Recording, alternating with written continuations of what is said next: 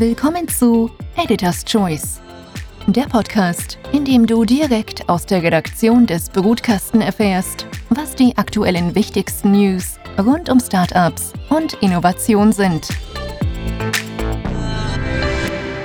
Hallo liebe Community, herzlich willkommen zur neuen Ausgabe von Editor's Choice, dem Podcast der Brutkastenredaktion, in dem wir wöchentlich spannende Themen der Woche behandeln. Und äh, ja, es hat sich auch diese Woche wieder einiges getan und äh, da haben wir zwei spannende Themen heute, nämlich ein Open Source Projekt, äh, das eine neue Variante von Clubhouse auf den Markt bringen möchte oder ermöglichen möchte aus Österreich. Und zusätzlich sprechen wir über ein niederösterreichisches Startup, das ein Gratis-Tool zur Kontrolle von Datenuploads anbietet. Dominik, du hast über dieses Clubhouse Open Source Projekt auch geschrieben. Worum ging es da?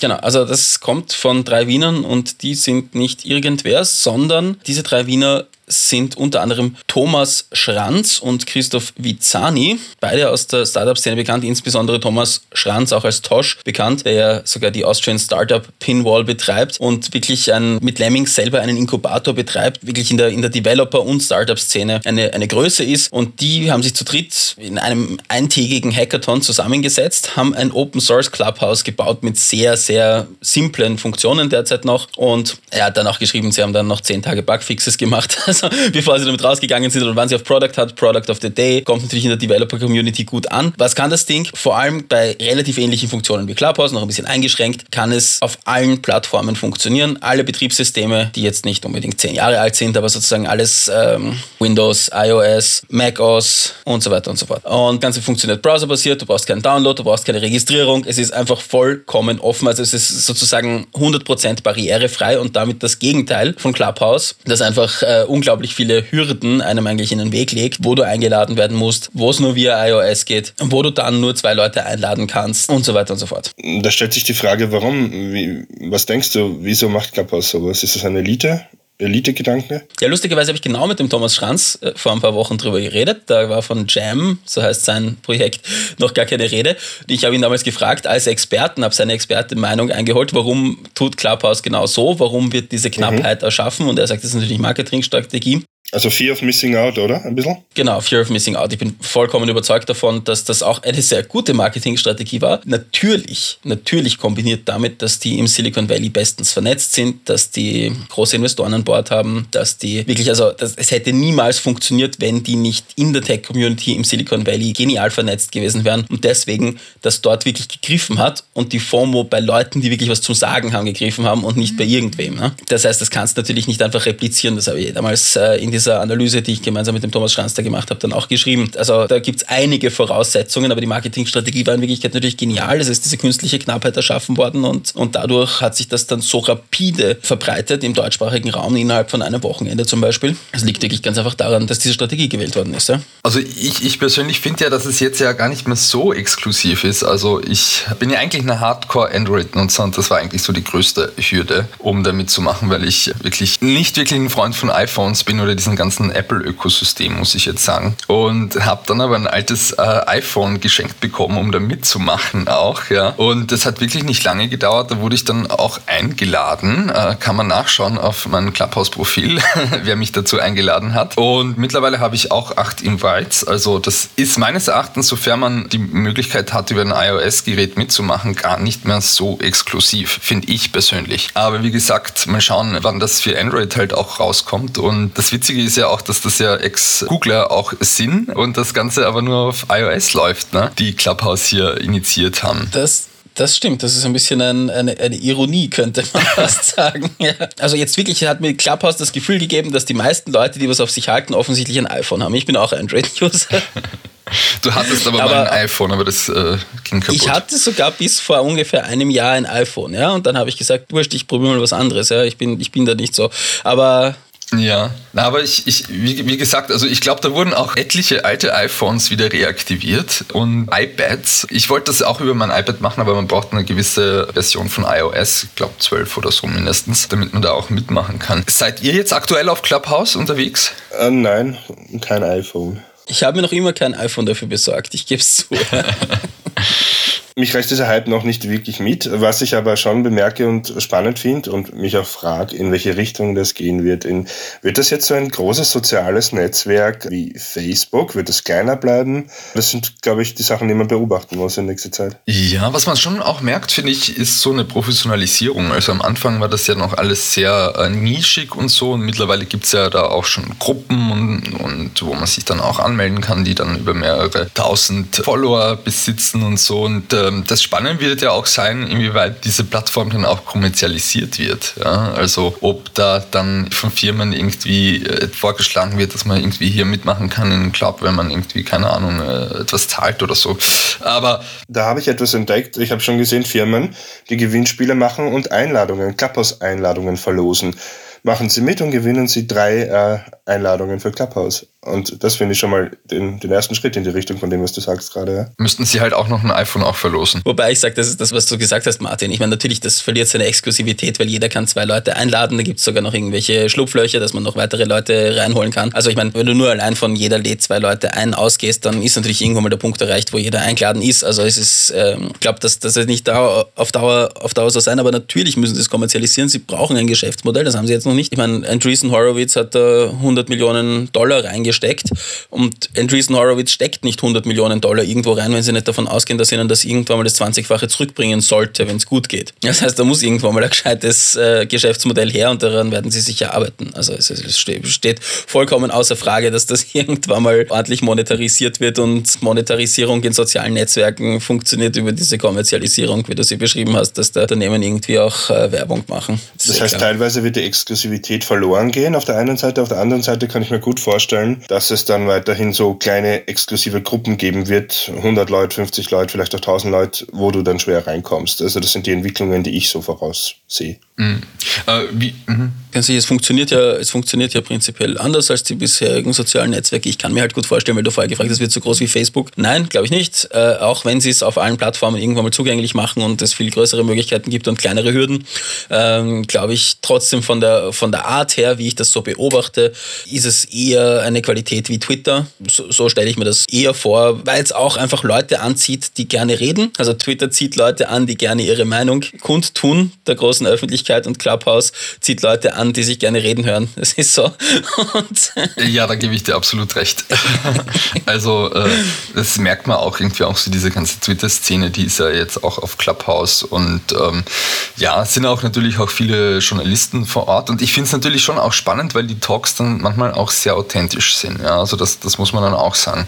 Aber es bedarf auch einer gewissen Moderation, ja, weil manchmal kommen dann auch Leute rein, die dann äh, wirklich nicht mehr aufhören zu labern. Äh, kann man dann zwar als Moderator rauskicken, äh, macht man aber dennoch äh, nicht. Und ähm, ja, aber es ist sehr interessant, wie sich dann auch hier so eine Gesprächskultur mit diesem neuen Medium etabliert auch und dass man da auch so ein bisschen die Regeln irgendwie auch definiert, wie man hier auch miteinander kommuniziert. Aber bisher muss ich sagen, in allen Talks, in denen ich war, die waren schon sehr spannend und so. Das einzige Problem habe ich, mir fehlt irgendwie die Zeit. Ich bin am Abend dann einfach müde und brauche nach einem ganzen Tag äh, Journalismus, äh, dann am Abend irgendwie so ein bisschen Erholung auch. Ihr sagt nicht, man braucht echt Freizeit? Man braucht Freizeit auch.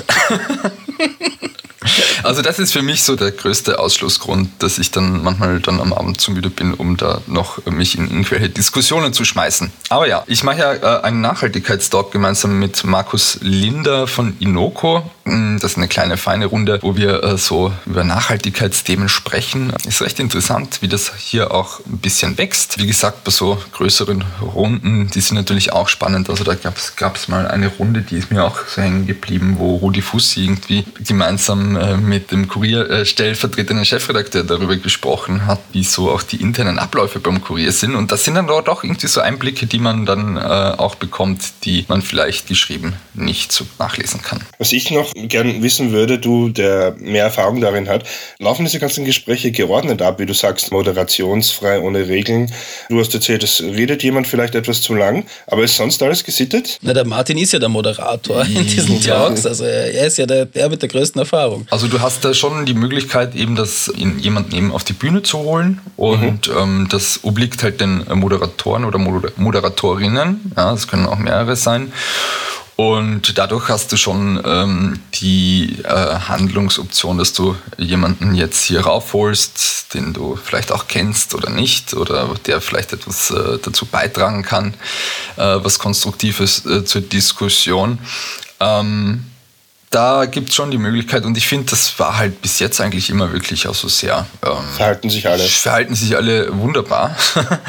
äh, liegt aber vielleicht auch daran, dass das äh, wirklich auch von Leuten genutzt wird, die ja auch professionell hier unterwegs sind äh, in, auf Clubhouse und natürlich auch äh, da hier auch sich in gewisse Diskussionen einbringen, die dann äh, tiefergehend auch sind. Aber es gibt auch ähm, Online-Dating über Clubhouse mittlerweile. Also es nimmt gewisse Formen an, die natürlich da auch, auch andere Anwendungsfälle zulassen. Und es gibt einen eigenen Raum, äh, vielleicht habt ihr davon auch gehört, in dem einfach nur geschwiegen wird. Es gibt einen Schweigeraum. Es gibt einen Schweigeraum auf Clubhouse, ja. Wird da zu einem Zweck geschwiegen oder schweigen die nur so zum Spaß? Es schweigen alle einfach. Man kann da einfach reingehen und dann Stille genießen. Auch mal schön. Gemeinsam schweigen gemeinsam schweigen. Dafür brauche ich ein iPhone. also, äh, ihr holt euch jetzt iPhones und dann gehen wir eine Runde schweigen. Wir wollen aber noch nicht schweigen. Wir gehen jetzt nämlich zum nächsten Thema über, äh, nämlich einem niederösterreichischen Startup, das ein Gratis-Tool zur Kontrolle von Daten Uploads auf den Markt gebracht hat. Dominik, auch diese Geschichte hast du verfasst. Worum Auch geht's? diese Geschichte habe ich verfasst. Es geht um Safing, heißt äh, das Startup, und äh, ich will gar nicht zu tief ins Detail in die, der Geschichte gehen. Die sind noch relativ early stage. Also es gibt sie zwar schon seit 2017, aber sagen der, der Rollout auf dem Markt ist noch nicht wirklich erfolgt, obwohl man das äh, Tool gratis downloaden kann. Sie sind jetzt aber trotzdem noch, äh, haben die Gründer mir auch bei so einer virtuellen Betriebsbesichtigung erzählt, mit äh, Bugfixes äh, beschäftigt, mit ihrer kleinen, aber feinen Community von 150 Leuten weltweit, die das Tool nutzen. Wie gesagt, jeder kann sich das runterladen. Das heißt, aus den 150 könnten theoretisch, wenn es ein bisschen Bass rundherum gibt, auch äh, übermorgen äh, 500 werden, das ist egal. Ja? Auf jeden Fall, das Tool, äh, dieses Gratis-Tool zeigt dir im Prinzip nur an, welche Datenströme von deinem Computer passieren. Das heißt, wo Daten von deinem Computer hinfließen und zwar auch äh, zum Beispiel die Länder, in denen diese Server stehen das Ganze auch detailliert aufgedröselt und das kannst du dann an- und ausschalten diese Datenströme. Das heißt, das Ganze geht so weit ins Detail, dass zum Beispiel äh, Facebook ja verschiedenste Sachen uploadet. Das eine ist, dass du zum Beispiel ein Foto bei Facebook uploaden willst. Ganz, du hast, du hast draußen die schöne Schneelandschaft aufgenommen, willst ein Foto davon uploaden. Das ist natürlich gut. Auf der anderen Seite äh, lädt Facebook aber auch andere Daten herauf. Das willst du vielleicht nicht. Es verknüpft sich mit anderen Anwendungen wie Spotify. Das willst du nicht. Und genau diese Dinge kannst du mit diesem Tool kontrollieren. Ich habe die Gründer gefragt, führt natürlich derzeit manchmal auch noch zu, dass wenn du bei irgendwas auf Nein oder Sperren drückst, dass dann gar nichts mehr funktioniert. Ähm, Sie haben gesagt, gut, meistens, meistens drückst du dann halt wieder auf Entsperren und dann geht's wieder. Das heißt, natürlich äh, lässt sich nicht jede Anwendung das gefallen, wenn du das sperrst. Aber ich finde mal grundsätzlich einen sehr spannenden Zugang. Darüber übrigens mit dem Thomas Schranz kurz gesprochen. Er hat gesagt, das ist nicht das einzige Tool, das das kann. Da gibt's schon noch welche, aber er hat auch äh, grundsätzlich spannend gefunden, den Ansatz. Und ich finde es auf jeden Fall äh, grundsätzlich mal sehr interessant, überhaupt zu sehen, wo die Datenströme des Computers hingehen und, und natürlich als Ansatz eine Diskussion darüber zu führen, sollten wir uns das genauer anschauen. Wir sind natürlich in der EU da eh sehr aware, aber sollten wir uns das genauer überlegen, was da eigentlich auch ähm, sozusagen unter der Oberfläche passiert, wo man dann wirklich überrascht ist, hey wow, okay, dort lädt jetzt auch was hin. Warum eigentlich? Na, so wie du das erzählst, klingt das ja relativ einfach im Vergleich zu früher, sich anzuschauen, also das Ganze sichtbar zu machen, was mit meinen Daten passiert. Das ist ja etwas, was meiner Meinung nach gefehlt hat. Sicher, man konnte sich informieren, man musste aber viel Mühe reinstecken. Was passiert mit meinen Daten? Wer hat Zugriffe drauf? Selbst in Facebook rein in den Einstellungen ist es kompliziert, ähm, Dinge zu sperren. Und wenn das mit einem Tool etwas leichter funktioniert, tun sich dann auch die User leichter und informieren sich und interessieren sich mehr dafür. Vor allem der Gründer hat da gesagt, und das, das habe ich ein super Zitat gefunden, dir wird eine Auswahl gegeben von den Anbietern, jetzt egal ob es jetzt soziale Netzwerke sind oder auch die großen Softwareanbieter, dir wird eine Auswahl gegeben, wo du dir im Prinzip aussuchen kannst, will ich das halbe Paket oder die totale Überwachung, aber nein ist keine Option. Ja? Und mit Hilfe dieses Tools wird Nein zur Option. Natürlich vorbehaltlich, dass dann bestimmte Dinge nicht mehr funktionieren. Ja? Also man muss das halt äh, sozusagen dann auch abwägen. Und natürlich denke ich, ist die, die generell die Diskussion in diesem Fall auch angebracht, gehen wir in Europa vielleicht mit dem Datenschutz auch ähm, zu weit? Es kommt immer wieder auf diese Diskussion zurück. Und eines der Argumente ist ja, es ist ja alles freiwillig. Ich trage mich freiwillig bei Facebook ein, ich lade freiwillig Fotos hoch. Genau, eben. Also ich mache das alles freiwillig und äh, wenn das verhindert wird, ist halt einfach nur die, die klassische Diskussion ist halt, wird dadurch Innovation verhindert auch. Ja? Also verlieren wir im Wettlauf zu China und den USA durch den Datenschutz einfach an Boden. Und die Diskussion muss natürlich trotzdem führen. Und diese Diskussion muss ja auch transparent dann auch geführt werden in einem politischen Diskurs. Und das ist, glaube ich, halt so nicht der Fall, dass wir halt darüber zumindest diskutieren. Ja? Und dass es dieses Verständnis gibt und auch diese Literacy in der Bevölkerung, auch diese Digital Literacy, dass man sich hier kritisch mit diesem Thema auseinandersetzt, um zumindest sagen, zu sagen, okay, ich bin ähm, für das oder gegen das. Ne? Also diese Diskussion wird ja dann meistens äh, auch äh, von Lobbyorganisationen auf der europäischen Ebene geführt, wo es manchmal äh, ja auch nicht wirklich eine Transparenz gibt. Und das ist ja vor allem auch in einem demokratischen System auch total wichtig, dass man hier offen diskutiert auch und dass das Teil einer öffentlichen Debatte ist. Und das sehe ich zum Beispiel ja hier nicht so gegeben. Ja, und das ist extrem zweigesichtig. Ja, das hat ja der Mick Hirschbrich schon letzte Woche in seiner Kolumne bei uns sehr gut beschrieben. Ja, was für einen Aufschrei es da gab äh, bezüglich Stop Corona App, obwohl die überhaupt keine Daten sammelt und überhaupt keine Daten weiterschickt. Einfach nur, weil es da halt darum geht, ob jemand krank ist, aber echt wirklich, wirklich anonym. Und das hat sich der Max Schrems angeschaut und ein, ein Konsortium, SBR Research und was weiß ich was. Also das haben sich Leute angeschaut, denen ich wirklich in Sachen Datenschutz vertraue, die gesagt haben, das ist unbedenklich. Ne? Und dann geht eben jeder bereitwillig auf, der, der Mick Hirschsprich hat Clubhouse als Beispiel gebracht, aber geht auf 100 verschiedene soziale Medien und gibt dort Preis. Und dann eben, wenn man so ein Tool wie Saving hat, sieht man, was die sich alles da abzapfen. Das ist ein Wahnsinn, ja. Also, und das, das gibt man alles eigentlich her mit ein paar Klicks und dann regt man sich über die Stop Corona App auf. Also das ist, das ist halt wirklich auch was, wo du sagst, da fehlt vollkommen die Literacy. Da haben die Leute einfach überhaupt keinen, keinen Einblick. Aber auch, auch Leute, die ich für, für sehr gescheit halte, haben da manchmal dann einen wirklich seltsamen Auszucker, ja? sich auf Facebook aufzuregen über die Stop Corona App, wo ich mir denke, kann jetzt nicht dein Ernst sein. Ja? Du bist mit deinem Klarnamen und deinem Foto auf Facebook und dann willst du dich über die Stop Corona App aufregen. Das verstehe ich nicht. Und nebenbei zieht Clubhouse alle Telefonnummern dann auch mit. Das war übrigens ein sehr gut, dass du das erwähnt hast, auch ähm, wirklich eine gute Kolumne von Mikir, sprich Clubhouse, ja, Corona-App nah. Kann man nachlesen, die hat mir extrem äh, gut gefallen, wo er das wirklich sehr schön schildert, äh, wie absurd das auch ist, dass wir halt unsere Daten da wirklich äh, an große Konzerne abgeben, aber ebenso wie du sagst, auch im Gesundheitsbereich oder so, da wird dann der große gibt es dann einen großen Aufschrei. Ja? Das heißt jetzt nicht, dass ich dafür bin, dass man wirklich komplette Datenfreiheit hat, sondern man soll eben diskutieren darüber. Und das wird halt nicht wirklich gemacht. Ja?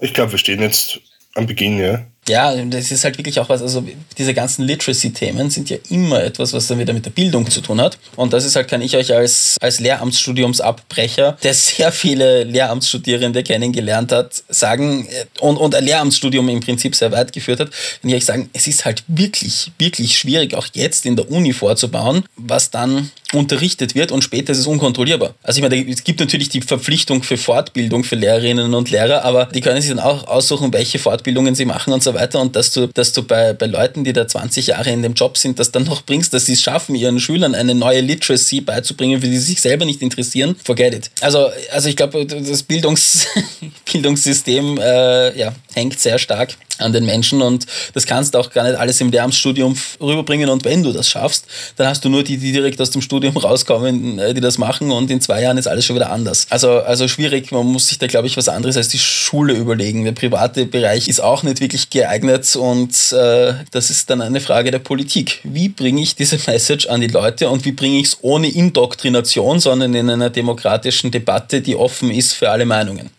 Mm, absolut, ja. Und äh, da muss man vielleicht auch mit Incentives arbeiten. Ja, sprachlos. Vielleicht abschließend noch eine Frage. Äh, Saving, äh, das ist ja doch schon eigentlich ein ziemliches mächtiges Tool, wenn das eigentlich recht gut funktioniert. Äh, das Startup war bislang noch nicht so bekannt in Österreich. Oder hast du vorher, beziehungsweise bist du auch auf die Geschichte gestoßen? ich habe ihnen dazugehört und dann auch noch ein paar Fragen gestellt. Sie sind einfach, sie haben jetzt viele Jahre lang eigentlich entwickelt, sind da unterstützt worden von Akzent, waren im ESA-Inkubator drinnen und von der FFG, haben bis jetzt übrigens kein Investment aufgenommen und wollen das auch nicht, weil sie der Meinung sind, dass sie an Glaubwürdigkeit bei ihren Usern verlieren, wenn sie sich wen an Bord holen. Darüber kann man auch streiten, kommt glaube ich darauf an, wen sie sich an Bord holen, aber sie wollten halt nicht jetzt, dass sie sich von irgendeinem Tech-Konzern ein Investment annehmen und dann sagen die, ja, ja, sicher, und bei denen zeigt sie dann nicht an, was die Uploads sind, so auf die Art. Ne? Aber, aber ja, ich, sie, sie haben einfach äh, wirklich gesagt, sie haben entwickelt, entwickelt, entwickelt die letzten Jahre und eigentlich planen sie dieses Jahr den größeren Rollout und auch eine Premium-Funktion anzubieten, die additionally dazukommt. Also du kannst mit dem Open Source, also ein Open Source Tool, kannst du im Prinzip alle diese Einstellungen machen, von denen ich vorher geredet habe. Und das, was dann dazukommt als Premium-Version, wäre ein Add-on, das dann nochmal für Sicherheit bei den Daten, die du tatsächlich uploadest, sorgt, dass die nochmal über eine Art VPN. Mhm, mh. Kostet, glaube ich, so 10 Euro, hast du geschrieben, ne? pro Monat. Habe ich geschrieben, genauso aus 10 Euro im Monat, mhm, genau. Mhm. Auch eine spannende Frage, die man diskutieren kann, wie viel gibt man im Monat äh, für Datenschutz aus? genau, und das haben sie auch thematisiert. Sie haben gesagt, es gibt günstigere Sachen. Also du kannst das Ganze billiger haben, aber sie wollen halt äh, Qualität statt Quantität. Und ich glaube, äh, so wie sie das bis jetzt gehandhabt haben mit 150 Daily Active Users weltweit, von denen die Hälfte aus Nordamerika kommt, kann ich mir vorstellen, dass sie diesen Weg weitergehen, dass sie sagen, okay, sie, sie bauen auf und sie wollen einfach da Leute als User, sie haben Leute als User, die sich halt wirklich dafür interessieren und für die das wirklich eine wichtige Sache ist. Aber müsste man mit ihnen natürlich nochmal im Detail drüber reden. Da können wir natürlich auch als Brutkasten dranbleiben. Wirklich auch ein spannendes Thema. Lieber Dominik, lieber Momchlo, das war's mal wieder für diese Woche. Danke, dass äh, ihr hier auch im Podcast diskutiert habt. Und ähm, ja, an euch da draußen seid wieder nächste Woche mit dabei. Wir diskutieren über unterschiedlichste Themen und bringen natürlich auch unsere Meinung ein und kommentieren auch äh, die Dinge, die sich auch hier in der Startup-Welt tun. Alles Liebe, bis zur nächsten Woche. Tschüss, Baba. Goodbye. Ciao. Das war Editor's Choice, der Podcast aus der Redaktion des Brutkasten. Wenn es euch gefallen hat, dann schickt uns Feedback, bewertet und abonniert uns. Danke fürs Zuhören und bis nächste Woche. Euer Brutkastenteam. team